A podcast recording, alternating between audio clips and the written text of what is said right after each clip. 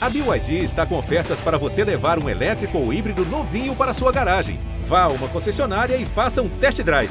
BYD, construa seus sonhos.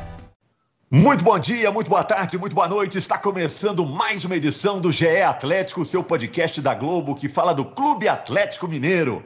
O Galo está na briga pelo título do Brasileirão, diminuiu a diferença para o São Paulo, que é o líder do campeonato. O Atlético derrotou o xará dele, o Atlético Paranaense, por 1 a 0 lá em Curitiba. Gol do Vargas. Na quarta-feira agora, o líder e o vice-líder se enfrentam. São Paulo e Atlético no Morumbi, diferença de quatro pontos, a Globo e o Premier mostrando. Eu sou Rogério Correia, estou aqui com o Henrique Fernandes, com o Bob Faria, com o Jaime Júnior, com o Guilherme Frossar, que vão responder as seguintes perguntas.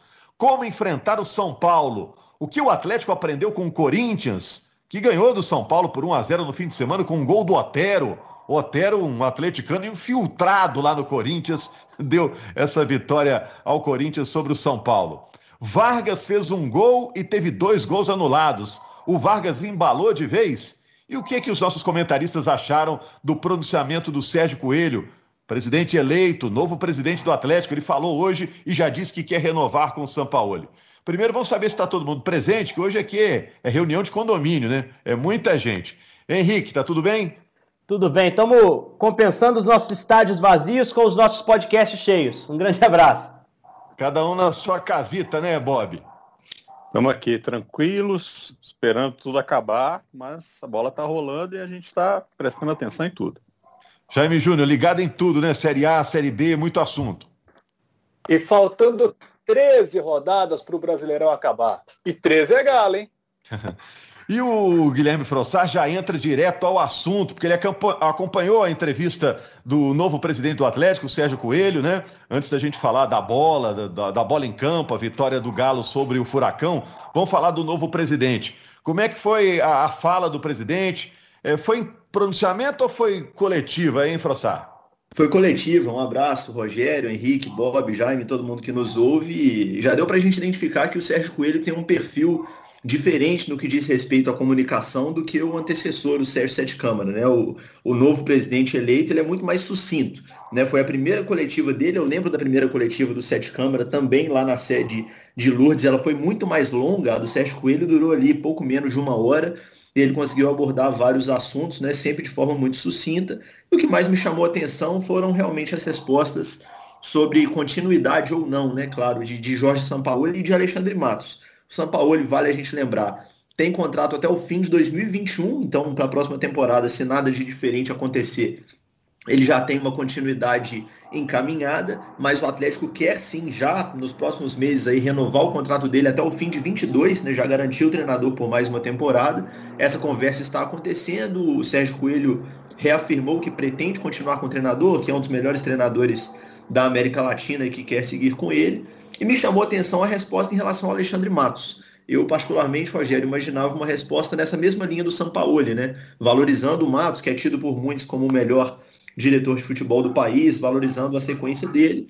Mas o Sérgio Coelho disse que, assim como os outros diretores do clube, ele terá a situação avaliada, né, que será avaliada de forma individual com cada um, e pelo que a gente andou apurando, realmente não existe até agora, até esse momento, nenhuma conversa com o Matos em relação à continuidade. Vale lembrar que o Matos foi contratado é, pelo Atlético pelo Sérgio Sete Câmara, que é um amigo pessoal dele, então Vamos ver aí, acho que essa é uma coisa que a gente precisa ficar atento, porque o Matos é uma peça importante no, no departamento de futebol do Atlético e não teve a continuidade garantida, pelo menos não até agora. Como você, Henrique, você, Jaime, você, Bob, interpretam aí o que disse o novo presidente? Olha só, eu conheço o Sérgio Coelho há muitos anos, há mais de 20 anos. Conheço o Sérgio desde que ele era vendedor de carro e sonhava em ser conselheiro do Atlético. E acompanhei de perto, eh, muitas vezes, a, a, a evolução dele nessa, eh, não só na parte, na parte administrativa, não é? porque eu conheço há esse tempo todo, mas o envolvimento dele do, com o Atlético. Inclusive quando ele teve aquela passagem como diretor de futebol do Atlético, né? Ele primeiro se tornou conselheiro, depois se tornou é, parte da diretoria e tal, e está realizando um sonho, eu posso dizer isso. está realizando um sonho hoje de ser presidente do Atlético. E sempre foi uma pessoa, pelo que eu conheço, que teve como característica, é, primeiro, ele é, é uma pessoa, até que me provem o contrário, uma pessoa extremamente idônea. É, é uma pessoa que tem uma preocupação social muito grande, tem obras sociais que são muito importantes na região, lá onde ele tem o negócio, a região de Crucilândia, etc. É, e eu conheço a obra social dele lá, é, é, um, é uma obra realmente muito interessante. E ele está realizando esse sonho de ser presidente do Atlético. E uma das características que eu conheço do Sérgio é que ele gosta de estar ao lado das pessoas que sabem fazer o que ele não sabe. Ou seja, é, ele tem a qualidade de escolher pessoas que são capacitadas para os cargos aos quais ele não tem a habilidade para lidar. Ele delega isso e tenta estar sempre perto de gente muito, muito competente. É, e eu acho isso uma qualidade, uma qualidade importante, porque ele não está trabalhando com dinheiro só do clube, a, a, mínima parte do que ele vai lidar é dinheiro do clube, uma grande parte é uma parte dos parceiros que deram apoio financeiro, e aí não tem só um banco e uma construtora, tem mais gente envolvidos nisso.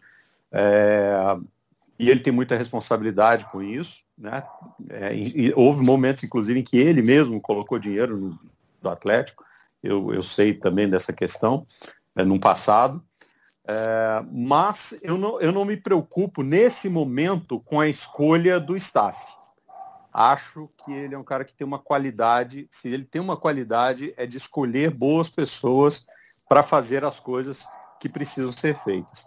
E como é uma. É, ele entrou com uma figura de pacificação, digamos assim, nesse processo, eu acho que, pelo menos nesse primeiro momento, está todo mundo remando pelo mesmo, para o mesmo lado.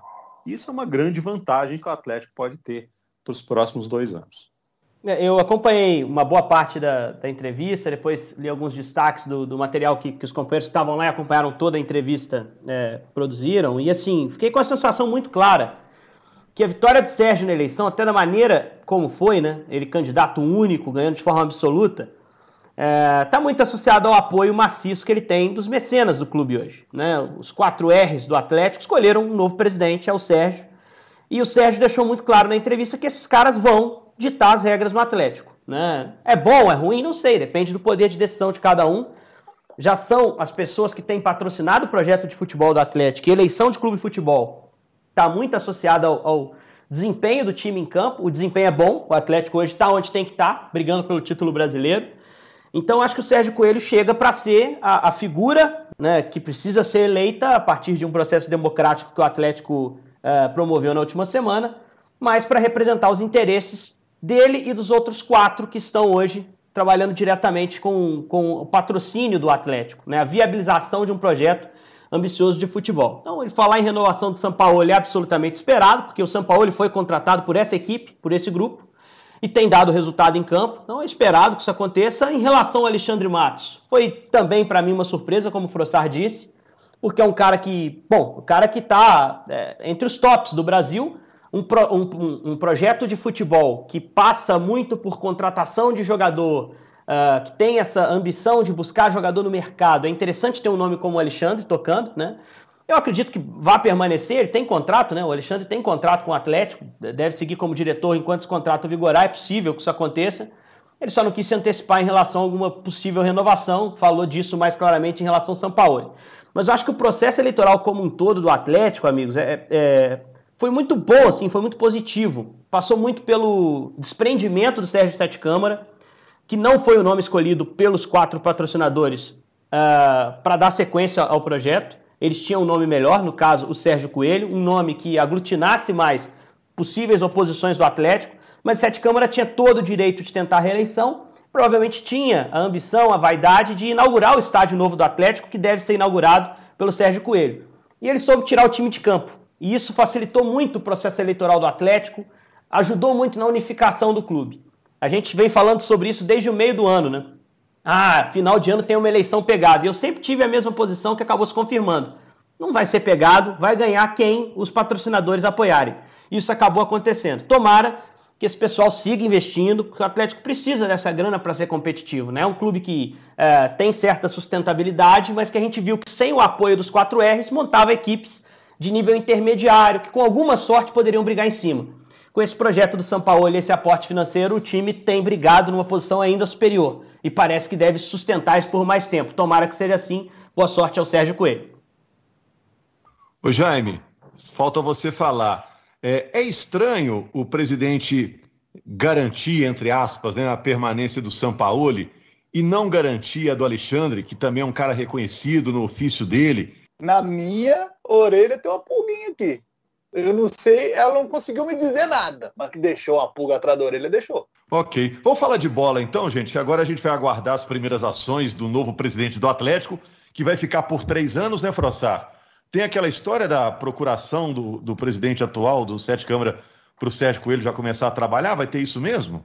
Nos Sim. próximos dias? Que a posse é 4 de janeiro, né? Isso, a posse é no primeiro dia útil de janeiro, dia 4, mas o Sete Câmara já vem conversando e, e passando essa bola para o Sérgio Coelho já há algum tempo, né? Algumas semanas, inclusive antes da eleição, e o próprio Sete Câmara nos disse que, que já havia, inclusive, autorizado os departamentos do clube a tratar diretamente com o Sérgio Coelho e, e que daria essa procuração ao Sérgio Coelho para já assinar em nome do Atlético nessa reta final de dezembro, mas de toda forma não há nenhum problema nessa transição, ela é muito bem avaliada por ambas as partes, o Sete Câmara aos pouquinhos, terminando de, de tirar as caixas dele lá dos armários da sala da presidência e o Sérgio Coelho assumindo tudo. Ok, o Sérgio Sete Câmara encerra o seu, o seu mandato, né? já vai entrar para a história por ter começado a construir o estádio do Atlético e agora boa sorte ao Sérgio Coelho, que é o novo presidente. Vamos falar do jogo do Atlético contra o Atlético Paranaense, gol do Vargas. O Atlético sobrou nesse jogo, foi um jogo é, mais difícil do que parece, porque o Vargas meteu três bolas na rede, né? Para um gol valer. E teve pênalti perdido do Keno. Muito convincente, acho que o Atlético mereceu com muita clareza a vitória, né? Foram três gols, como você falou, do Eduardo Vargas, só um valeu os outros dois gols bem anulados, inclusive, em, lances bem ajustados, né? Dois lances de impedimento. Né? Acho que, inclusive, o terceiro gol dele seria um golaço, né? Ele recebe a bola do Savarino, leva, corta o zagueiro com muita tranquilidade, faz o gol de pé esquerdo. Se os três gols valessem, inclusive, seria o famoso hat-trick perfeito, né? Porque ele fez um gol de pé direito, que foi o que valeu, um gol de cabeça, que foi um dos anulados, e um gol de, de canhota, que foi também anulado. Acho que o Atlético foi muito superior. Começou o jogo com um pouco de dificuldade ali. O Atlético Paranaense iniciou ali os primeiros minutos até melhor, mais presente no campo de ataque, mas depois o Galo tomou conta do jogo, fez um gol, perdeu o pênalti com o Keno. O próprio Keno, um pouco depois, perdeu o pênalti, quase faz um golaço de fora da área.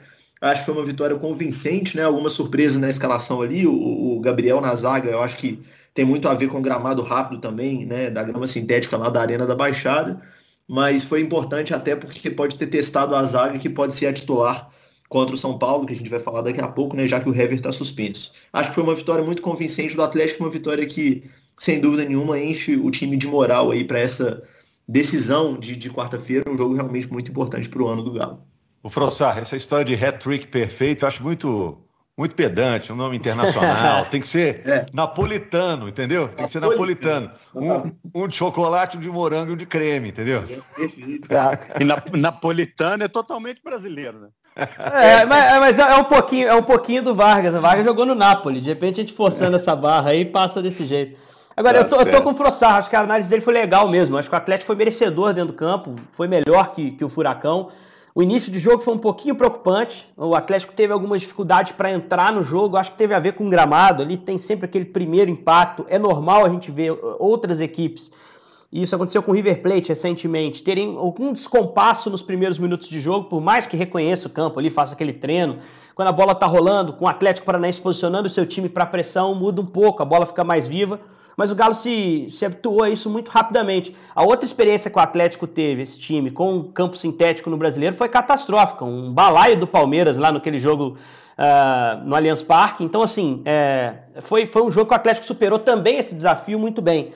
Eu acho que o São Paulo fez alguns ajustes táticos do time importantes, principalmente na saída de bola. A gente viu uma saída mais sustentada com o Alan aprofundando entre os zagueiros, com os laterais vindo por dentro e propondo mais gente para ser opção de passe lá naquele início.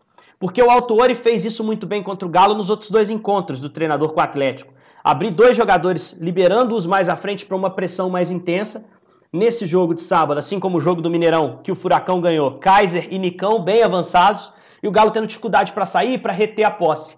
Ele conseguiu corrigir isso com o Alan afundando, com os laterais mais próximos, o Guga deixando de participar dessa saída de três para ser uma opção numa linha um pouco mais à frente. E o Atlético conseguiu ter mais controle, teve mais volume, teve suas oportunidades e construiu bem a vitória. O Vargas tem sido aquilo que a gente cobrou tanto, né? Que era aquele definidor de alta qualidade.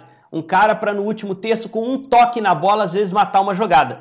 Né? Foram três, dois bem anulados, mas sempre sabendo o que fazer quando a bola chegava ali naquele terço final. E acho que essa é a grande notícia da chegada dele. Né? O cara que teve essa, esse início de passagem interrompido pela Covid, mas nos jogos que participou já teve gol anulado contra o Inter também. No jogo contra o Corinthians deu um passe para gol do Arana. Então ele chega chegando. E para o jogo de quarta é uma arma que o Galo não tinha contra o São Paulo no turno.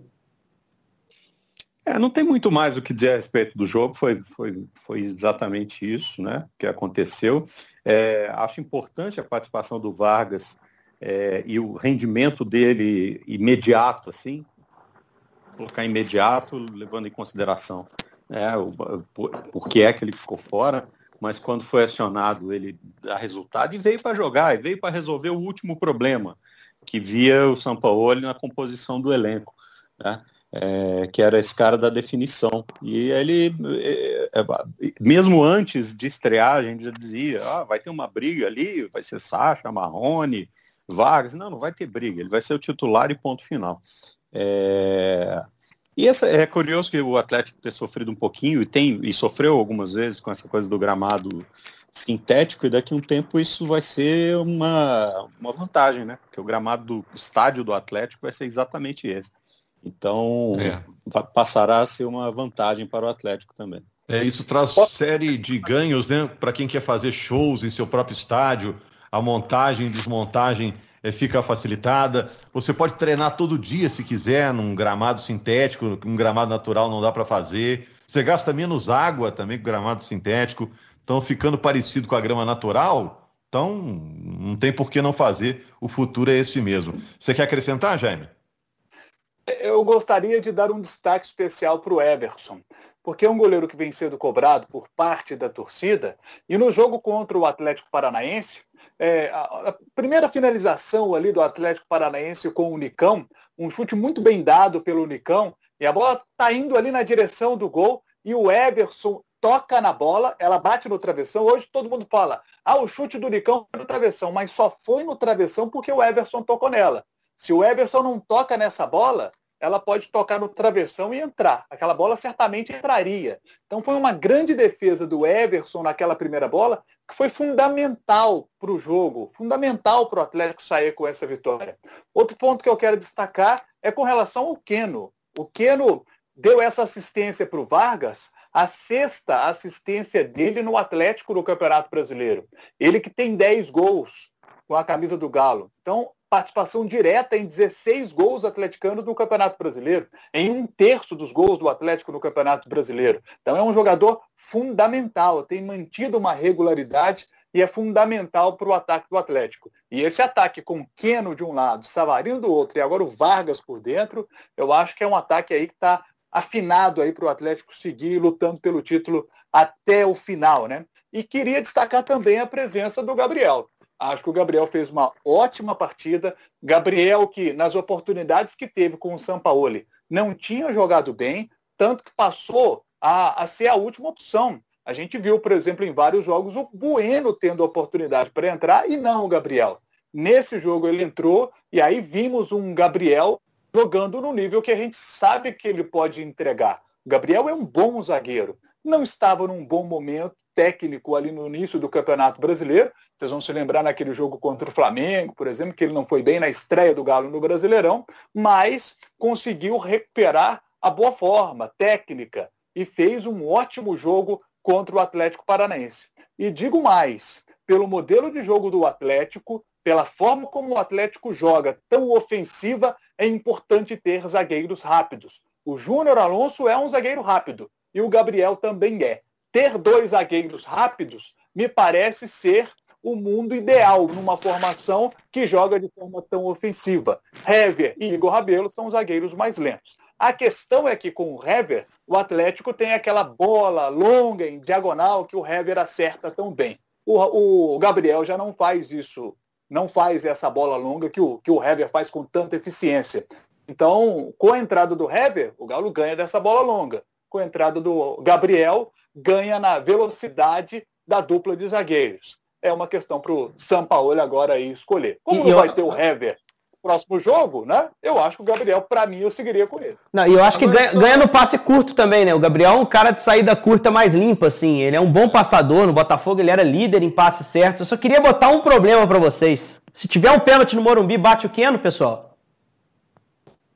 Ah, Aí tem que ver quem está treinando. Tem que ver quem está. Não, outro treinando tem. Ser decidido. O, outros treinando tem, outros com capacidade é. de bater e fazer. O Keno é. perdeu os dois últimos.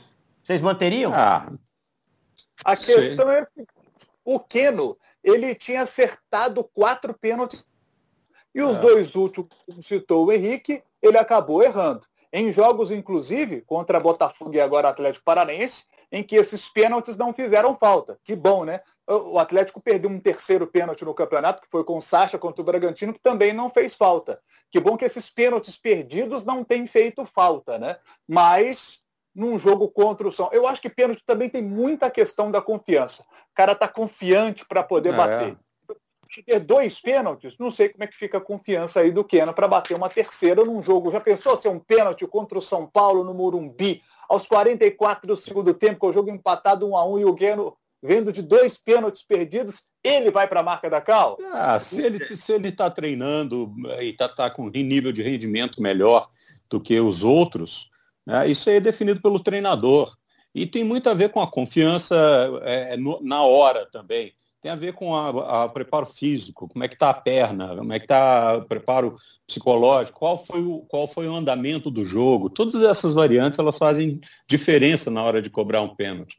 O que eu, só para encerrar esse assunto, é, porque você tocou nesse assunto, que é o, Ever, o Everson está sendo contestado, parte da torcida.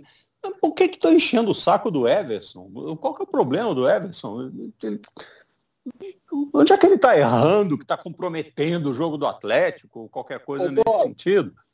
Sabe o que, que eu ouço muito da torcida do Atlético? Hum. Que a torcida do Atlético quer o goleiro que pegue aquela bola impossível. Que o Everson é o goleiro que toma o gol normal. O Atlético quer do Everson que ele pegue aquela bola impossível. Aquela tá. bola muito que salva o jogo, como foi essa contra o Atlético Paranense que eu citei. Ah, Por isso fiz tanta questão de citar a bola importantíssima que ele pegou. E, e, e o, o, Rafael é esse goleiro que pega a bola impossível, entendeu? Então. Não, e o Everson fez ótimos jogos com defesas difíceis contra ah. o Bragantino, contra o Flamengo. Tem uma porção de jogos aí você puxar para trás. É porque tava perdendo, Bob. Aí tem que arrumar culpada. Aí não funciona o rodízio do São é. Paulo. Aí o Everson Isso. não é bom debaixo da trave, só joga com o pé. Aí fulano é lento, Cicrano perde muito gol. Eu acho que tem que ter um pouquinho mais de calma. Eu tô contigo. O Everson não tem motivo algum para sair do time. Pelo contrário, uh, o Jaime citou bem, fez uma defesa importante lá do Nicão e, e, é um cara que tem que seguir. Você tem que dar um pouquinho de continuidade, senão não vira time. Se a cada falha você trocar, não vira time. Mas eu fiz a provocação porque eu trocaria o Keno como batedor. Não porque ele não seja capaz, é evidente que sim, eu tenho certeza que treina bem, senão não ganharia ali a incumbência de fazer as cobranças. Só acho que ah, deve. Se o, deve... Jogo tiver, se o jogo tiver resolvido, a 2 a 0 para Bate para ganhar pênalti, confiança. Vai, vai, lá e bate. Entendeu? Só é. fechando esse assunto dos pênaltis aí, ó, dando um pitaco rápido, porque eu, vocês falaram muito em confiança, o próprio São Paulo mencionou essa palavra, e aí eu destaco uma situação em relação ao Keno. A gente vai lembrar que no início brasileiro o Keno estava tentando muitas jogadas individuais, tentando chute da entrada da área, tentando um passe diferente e estava errando demais. E ele continuou tentando, né? Continuou mantendo o estilo de jogo. A gente até destacava isso na ocasião aqui no podcast. Continua, não mudou uma vírgula do, do modo de jogar dele, encaixou e emplacou dois hat-tricks seguidos, né? E aí é, retomou a confiança. Então não me surpreenderia se ele seguisse como batedor de pênaltis, apesar dos dois erros recentes. Gente, rapidinho para não estourar o tempo. Aliás, hum. já até estourou, né? É, Atlético e São Paulo entram em igualdade de condições nesse jogo de quarta-feira em relação ao desempenho? Porque o São Paulo vinha de uma invencibilidade até perder para o Corinthians.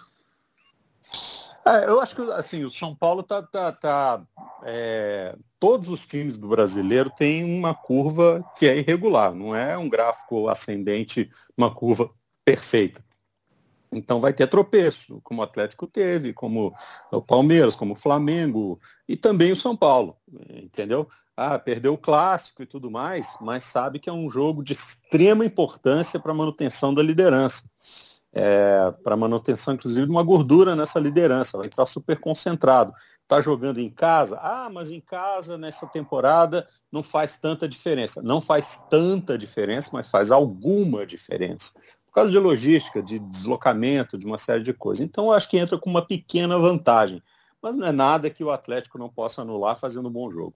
Eu acho muito importante destacar a questão física, porque vocês se lembram, houve um momento do campeonato que o São Paulo estava com três jogos a menos. Agora Atlético e São Paulo estão iguais em número de jogos, porque o São Paulo jogou nas últimas três semanas, jogou sempre no meio da semana.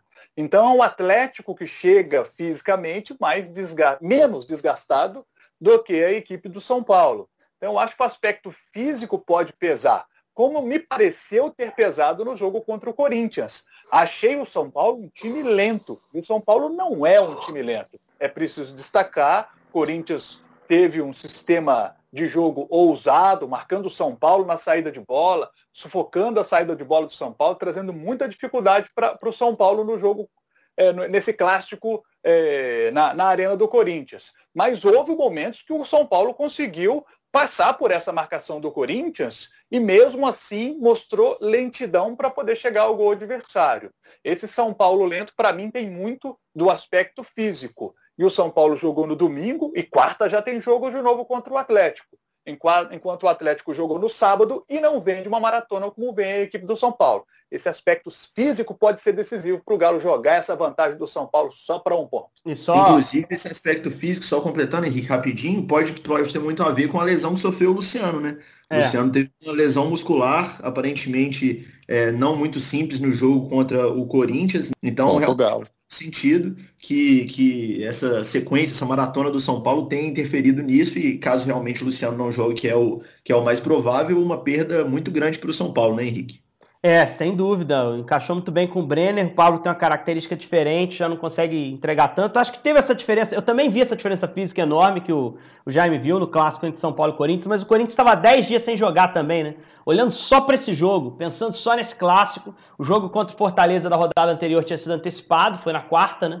Não foi no fim de semana. Então, assim, é, pôde é, o Corinthians se preparar, olhar para esse jogo, enquanto que o São Paulo sabia que tinha esse clássico e que tinha jogo contra o Atlético já na quarta-feira. Então, Acho que, de certa forma, também o foco se voltou para outro jogo. O Reinaldo, lateral, sai do jogo contra o Corinthians já falando do jogo contra o Atlético. A pergunta era sobre o jogo contra o Corinthians. Ele fala: não, a gente tem que esquecer e pensar na quarta e tal. Então o São Paulo tinha esse foco também voltado para esse jogo do Morumbi. E uma pressão que o Atlético pôs nele também, né? Porque jogou no sábado e ganhou.